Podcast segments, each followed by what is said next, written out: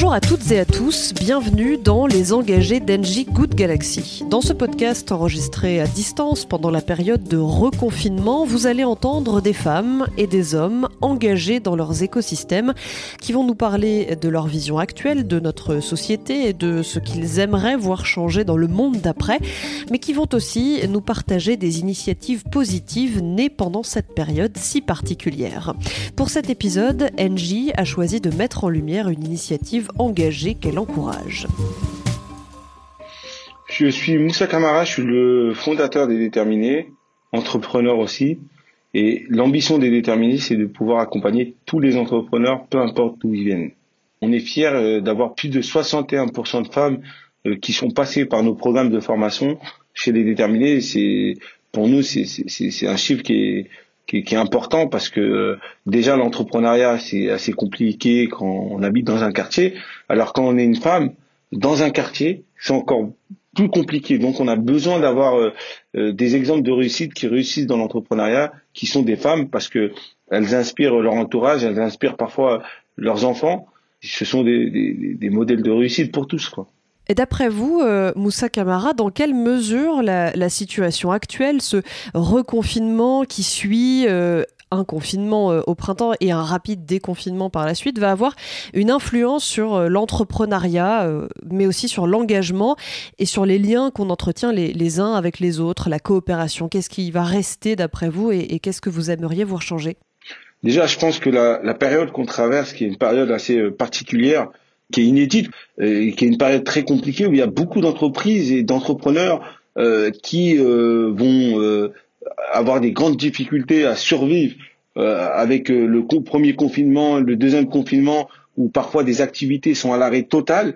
Nous, ce qu'on fait avec les déterminés, c'est tous les entrepreneurs qui sont passés par nos programmes et qui sont dans nos programmes, on continue à maintenir une présence pédagogique auprès d'eux, de continuer à renforcer, à les renforcer dans, dans leurs projets, et de faire en sorte de préparer l'après euh, l'après crise. C'est une période aussi d'opportunité. C'est pendant les crises qu'on qu'il faut être encore plus innovant, qu'il faut se réinventer et qu'il faut sortir de sa zone de confort. Aujourd'hui, c'est une opportunité assez importante parce que euh, il y a les plans de relance. La France a mis beaucoup d'argent euh, et l'Europe notamment dans, dans, dans les moyens de formation. Aujourd'hui, c'est un temps de se réadapter, de, de se réinventer et de se former et de former le plus grand nombre. Euh, dans des nouveaux métiers, dans des secteurs d'activité où il y a des besoins, euh, de repenser euh, pour des entrepreneurs ou des gens qui veulent se lancer dans l'entrepreneuriat, de repenser leur business. Donc tout ça sont aussi en quelque sorte des opportunités. Moi, je reste extrêmement optimiste sur la suite parce que voilà, il y a eu des crises dans, l'histoire qui nous ont démontré qu'après ces crises, il y a eu des années qui ont été meilleures. Et moi, je pense que la crise qu'on traverse, elle doit créer entre nous plus de solidarité. On peut plus être individualiste. On peut plus euh, ne penser qu'à nous et pas penser aux autres. Parce que cette crise nous a rappelé que finalement, on était liés les uns les autres. Parce qu'on doit se protéger les uns les autres, on doit faire attention euh, de pas être en contact, de diminuer même euh, la limitation sociale avec nos familles, nos amis, pour se protéger. Alors justement, vous parlez de l'importance de la solidarité pendant cette période de crise sanitaire. Est-ce qu'il y a eu des initiatives euh, donc solidaires, environnementales euh, ou, sociétales qui vous ont particulièrement marqué, Moussa Kamara? Bah moi, euh, qui ai grandi dans un quartier, qui est aussi très engagé dans les quartiers, pendant le premier confinement, déjà il y a une chaîne de solidarité qui a eu, qui a pu avoir lieu dans plusieurs quartiers en France.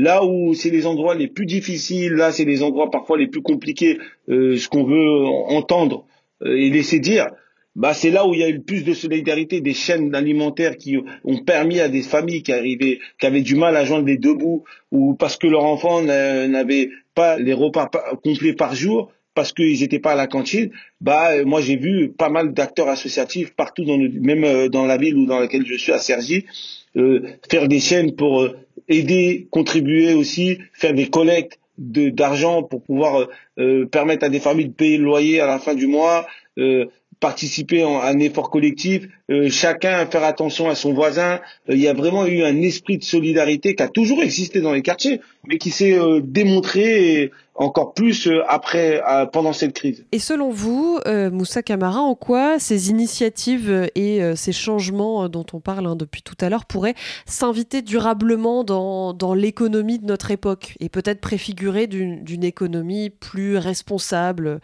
Aujourd'hui, je pense qu'on n'a pas le choix. Aujourd'hui, je pense que l'économie doit être responsable. Parce que avoir un modèle où il y a de plus en plus de riches et de plus en plus de pauvres et une classe moyenne qui diminue, c'est pas possible. Les gens, ils vont, euh, on n'aura pas une société apaisée. Pour retrouver une société apaisée, je pense qu'il faut retrouver une économie responsable pour qu'il, je dis pas que tout le monde va devenir riche, mais au moins qu'il n'y ait plus de pauvres. Et on est dans un pays où c'est possible. Si cette solidarité, si on arrive à remettre un emploi dans les mains de tous, et on, on arrive à permettre à des jeunes, des moins jeunes, peu importe d'où ils viennent, peu importe leur parcours, euh, peu importe euh, là où ils sont, de retrouver un emploi, d'être euh, en phase avec eux-mêmes dans ce qu'ils veulent faire, ou de créer leur boîte, parce que quand ils créent leur boîte, ils créent de l'emploi derrière, donc ça crée de la valeur. Je pense qu'on aura fait un grand pas. Et, et moi, je suis quelqu'un qui, qui est assez positif dans le sens où je pense que beaucoup d'entreprises, notamment des grands groupes, ont pris conscience de cet enjeu, ont pris conscience que c'était pas uniquement à l'État d'intervenir ou aux entreprises ou aux citoyens euh, lambda, c'était c'était le rôle de tout à chacun. Chacun d'entre nous, à notre niveau, on peut apporter, euh, euh, on peut apporter notre pierre.